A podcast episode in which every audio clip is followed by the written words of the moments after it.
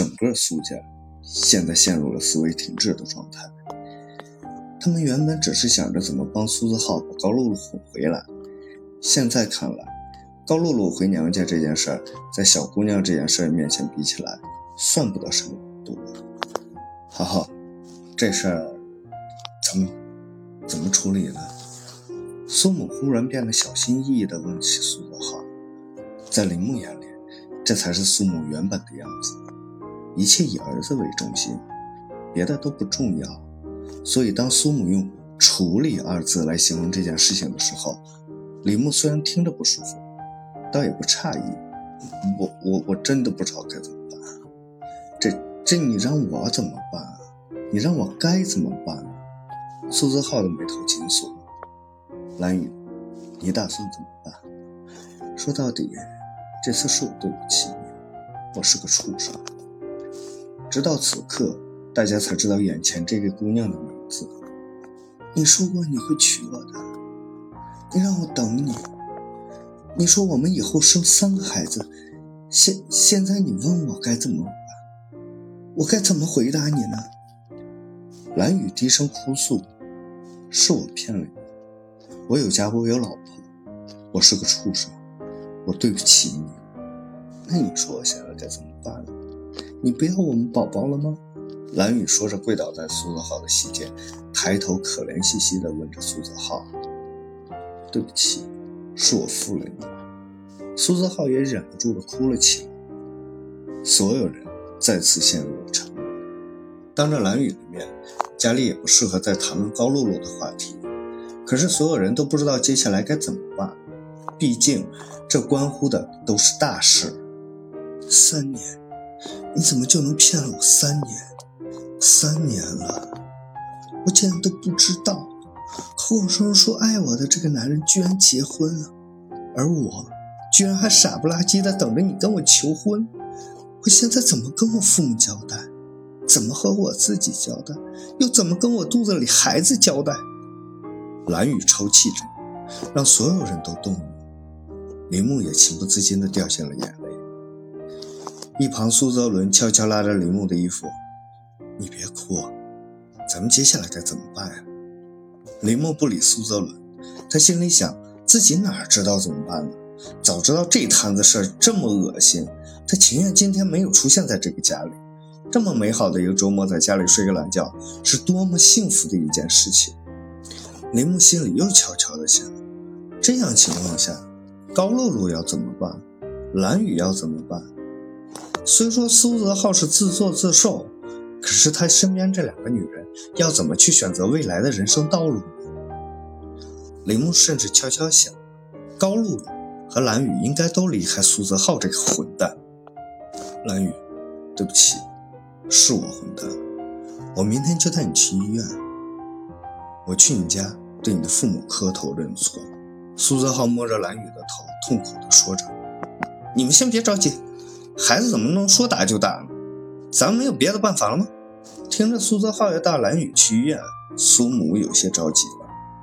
那不打掉怎么办？咋和高露露说？苏泽伦问他妈：“这露露也要回自己娘家，咱又没打没骂的。何况他和浩浩正好也没孩子。”苏母一旁嘀咕着：“妈，你说什么呢？”林木有些忍不住了。就算他知道苏母急切的想抱个孙子。可是当下苏母的观点让林木有点接受不了。能有啥不对的？但凡你跟高露露有个人能给我生出个孙子来，我至于这么着急吗？我看这蓝雨就不错了。你还真想让浩浩跟露露离婚啊？然后和蓝雨结婚就能给你生下孙子了？林木生气地问道。对呀，我觉得挺好。反正高露露现在回娘家了，还有十万块钱，就算拿了钱回来了，咱也理亏。以后不还得看人家脸色？浩浩这一辈子都被别人拿捏死死的，所以，浩浩，趁此跟他离了婚啊，跟蓝雨结婚得了，大家皆大欢喜。苏母依旧不以为然地说：“嗯，好像是这个理啊，要不咱们就这么办吧。”苏父在一旁附和道：“你俩快得了，人俩过得好好的，哪有爹妈撺掇离婚的？蓝雨这肚子就只能打了。”现在打个胎跟治感冒似的，也没啥大危害。这生下来让蓝雨当单亲妈妈，这不是一辈子的祸患吗？就在林木准备开口时，苏泽伦先开了口。虽然苏泽伦这话是向着蓝雨的，但是依旧怎么听都不舒服。林木忽然觉得，他其实一点都不了解眼前这个男人。林木感觉到身上一冷。这苏家一家人，要么把肚子里的孩子当个宝，要么就觉得无所谓。这两种极端的态度，都让李牧觉得压抑。就在苏家父母和苏泽伦杠上的时候，苏泽浩开口了：“我不会和露露离婚的。”听到苏泽浩这句话的时候，蓝雨哭得更加绝望了。我来之前，其实幻想这一切都是假的，是一个玩笑而已。我还想着你听到我怀孕的消息，能高兴的把我抱起来和我说，我们马上结婚。苏泽浩，你真的是把我毁了。说完这句话，蓝雨连招呼都不打，起身离开了苏家。蓝雨关上门的瞬间，苏家人都跟着哆嗦了一下。他们知道这件事情不可能那么简单的处理得了。不管是高露露还是蓝雨，对于整个苏家来说都是个大麻烦。林木早已经受不了这个家的气氛，原本还想着今天和大家公布她怀孕的喜讯，可是看着苏家父母刚才的态度，让林母不得不起了怀疑：在这个家，究竟是女人重要，还是孩子重要？儿子娶个媳妇儿，究竟是为了共度下半生，还是生育机器的职责更重要？林木知道，如果此刻他公布了自己怀孕的消息，苏家父母一定会把他捧在手心里，要风不会给雨的那种。可是，就在刚才，当苏家父母因为怀孕的蓝雨而选择让苏泽浩跟高露露离婚的时候，林木明白，在他们眼里，自己和高露露其实是一样的。想到这里，林木不禁打了个寒战，甚至忽然觉得，如果高露露倔强一点，和苏泽浩离婚，也未尝不是一件幸事。哎，默默，你想什么呢？这半天一句话不说的。一旁的苏泽伦看铃木发呆，就推了一下铃木。哦，没想什么。那个，我忘了，我得回我妈那一趟。你们先聊着，我先走了。说着，铃木拎起了包，换了鞋，逃一样的离开了苏家。一出大门，铃木才觉得自己喘了口气儿，仿佛是劫后余生的憋屈。而另一边，苏母瞅着铃木刚关上的门，就坐到苏泽浩身边。浩浩，听妈的啊！你就趁此跟露露离了婚，反正你俩正好没孩子，咱钱也不用给高露露。这不蓝雨怀孕了吗？也肯定不会跟咱们要啥彩礼的。反正孩子也有了，我看这安排挺妥当。这次你就听妈的啊！你刚才也听到了，你爸和我意见一样，是吧，老苏？苏母说着，看向苏父。苏父直接应和道：“就是，我觉得也挺好，皆大欢喜。欢喜什么呀？欢喜，够了，你们都够了。”苏泽浩一头倒在了沙发上。即使蓝雨没有怀孕，他都觉得天塌了。如今蓝雨怀孕了，他彻底乱了分寸。哎，浩浩，现在没有外人了，你跟我说说这啥情况？这外面有个女朋友都三年了。我们怎么什么都不知道？苏泽伦没心没肺的八卦着。就是啊，浩浩，你这怎么都不跟妈妈说？露露是怎么知道的？你确定蓝雨这孩子不要？太可惜了。苏母感叹地说道。没啥回事，你们都别问，烦死了。有啥不能问的？这三年前你不也刚认识露露？你这保密的工作做得够好的。苏泽伦边说还边打趣地问苏泽浩。得得得，你们别问了，我说我说还不行。三年前啊，我跟蓝雨在一起就认识了高露露。高露露她叔是我们上级领导，当时正好要选一拨人到高露露那个部门，高露露就让她叔帮了帮忙。我也不想这样，我是喜欢蓝雨的，可是我也得跟高露露在一起啊。不说，人家高露露这几年对我挺好的，我们也是有夫妻感情的。就算啥都没有。我现在要是因为这点烂事跟高露露离婚，不说别人，他叔能放得过我吗？我这后半夜的事业生涯就彻底的毁了。也是啊，忘了你工作这码事儿了。那这可不能跟高露离婚，这黄连饭不好找。可惜蓝雨这孩子了。算了，事已至此，蓝雨这孩子肯定不能要。我去找他爸妈，不求原谅，只求蓝雨能放下，让他找个好人家去吧。苏泽浩说完这句话，长长的吸了一口气。有啥原谅不原谅的？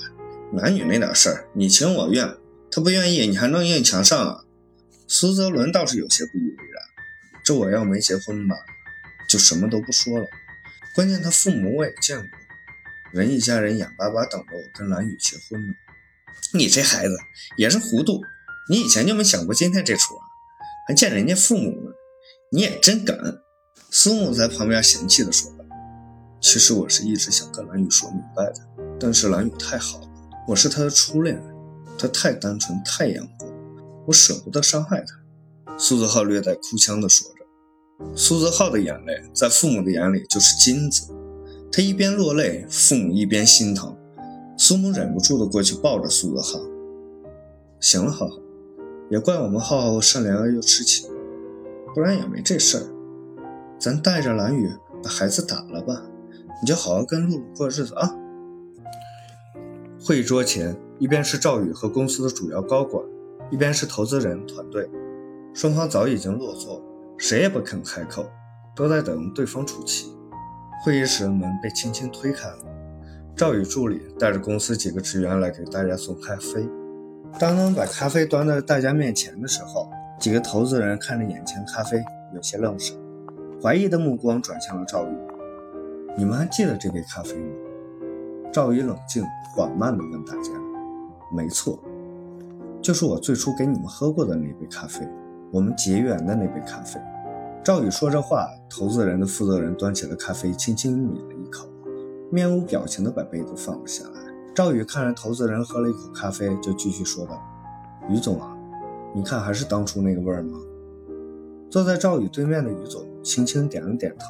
赵宇站了起来，走到会议桌面前说：“我知道我前段时间的工作让大家担忧了，但是今天我约大家来，不只是想给你们喝这杯咖啡。”我们之前是因为这杯咖啡结的缘，是因为这杯来自黄金纬度产区的咖啡豆很纯，是因为它烘焙师把它香气完全释放出来，所以当时我们才达成统一的战略目标，我们要把更优质的原材料挖掘出，保持它们最完美的味道，所以我们合作了。为什么我们之前闹矛盾了？因为有人往豆子里面掺了杂质。要改变烘焙的方法和冲泡方法，这些人是你们的大舅子、小姨子，我在死命的护着，护着的不仅仅是我们当初的理念和情怀，还有对你们的责任。我知道我们之间是有一些误会，我也知道你们的资源广、人脉多，想把我卡死是分分钟的事情。可是我今天想说的，我没有错，当然你们也没有错。我们是本着彼此共赢的态度走到了一起，就算今天我们说不合作了，我觉得真的没有必要把我作死。如果我们不合作了，就好聚好散。虽然我已经错过了最佳投资时机，可是也许我们这个项目还能有一丝的，你们也没有什么损失。但是如果我们非要一直僵持下去，把局做死了，我们项目也就死了，我也没了后路。以后也没有人再有信念冲这杯咖啡，而且业内如果有人听到这段故事，对你们又有什么好处呢？谁又会拿着真正好的项目和你们谈合作？好聚好散，大家都有后路；鱼死网破，不过是彼此损失惨重。如果我们能和谈，以后我们这间小公司随时欢迎各位来品茶喝咖啡。赵宇一口气说完这些，于总依旧没有说话。但是明显态度放松了很多。会议室的门再次被推开了。老于同学，好久不见。于总应声看向门口，进门的正是当年的校花吴雅文。妈呀，雅文，你怎么在这儿呢？我们这都几年没见了。自从你跟林宪结婚，光听说那家伙到处风流快活做大生意，同学群里也从来不见你说话。于总看到吴雅文，不由自主地站起来迎了上去。吴雅文也顺势坐到了于总身边，这不是到了关键时刻吗？也不知道我这张同学的旧脸能不能在这些场合上说上话了。雅文，这话你就见外了。有啥事你就说吧，只要你有需要，我们在座的肯定都会一呼百应的。真的？吴亚文故意逗了逗玉总，这话说的，这几十年了你还不知道我？你吴亚文说的话，我于露啥时候说过半个不字？那我就明人不说暗话。吴亚文严肃地摆正了一些坐姿，又神秘地看向了赵宇，而身边的赵宇此刻完全傻了一眼。在赵宇眼里，吴亚文从来都是一个好看的家庭主妇而已。虽然知道他们当年的同学有很多都是很优秀的。但是吴亚文从来没有提过自己认识于露，毕竟于露在他们这座城市还是小有名气的。自己在家吃饭的时候也提起过几次。此刻的吴亚文，除了是自己媳妇儿的姐姐外，让赵宇忽然有些陌生。不光他认识于露这件事情保密工作做得这么好，仔细一看，竟然吴亚文的穿着打扮干净利落、优雅而不失稳重，妆容化的也恰到好处。谈吐更是与在家不同，你就说吧，你这忽然出现，我心情还是一如既往的激动。一路打趣道：“直说吧，赵宇是我妹夫。其实从你们谈合作，我就一直知道，你们俩朋友圈都有分享。但是为了你们公事公办，我就一直没言语。这不，听说你们似乎有些误会。我这妹夫呢，性子也直，你们当时投资也肯定是看明白了这点。”所以，我今天就来刷个老同学的脸，看能不能让你们化解一些误会。赵宇明白了，如果不是因为自己这摊事，吴亚文是不会出现的。他知道吴亚文自己现在琐事太多了，可是还牵挂自己的事情，心里充满了感动。你们家这是习惯做了保密工作啊？我从来都不知道赵宇是你妹妹的老公。不过啊，好多年不见了。这和你妹妹就算擦肩而过，我们也不一定认识。真是大水冲了龙王庙，原来是我们一家人啊！得了，别套近乎，咱可不是一家人啊！吴亚文这样一句话，赵宇就明白了，他和于露的同学关系还是不错的。行行行，你都开口了，这事儿啊，肯定也不复杂。不说别的，你的面子我得给到位了啊！于露说完，转向赵宇，小赵。其实你也明白，你签的那份合同，如果我们追究起来，你是有多大的麻烦。虽然你说如果我们鱼死网破，对谁都不好，但是你毕竟是个小蚂蚁，我们是个大象。就算今天咱们直来直去的话啊，原本这些话我不想跟你说，只是想给你个教训。但是现在你姐出面了，这件事情咱们也就到此为止了。于露说着，从包里掏出了他那份合同，当着大家的面塞进了碎纸机。这个是原件，已经毁了。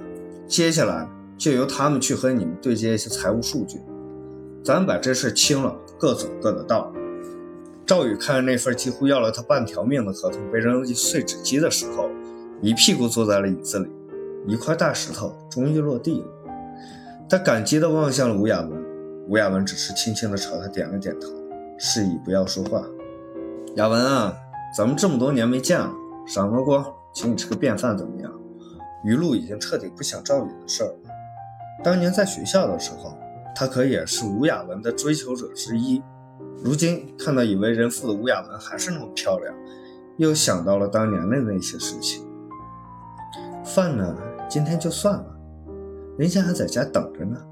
改天我做东约几个老同学一起聚聚。前几天还和石晓了解你呢。吴雅文拒绝了于露的邀请。而一旁的赵宇心里开始暗暗佩服他这位大姨姐，因为在场的只有他知道，他已经跟林宪离婚了。好嘞，看你这样子，真是和当年一点都没变。咱楼下喝个老同学的下午茶叙叙旧总行了吧？总不能在人家会议室叙旧吧？走，叙旧去。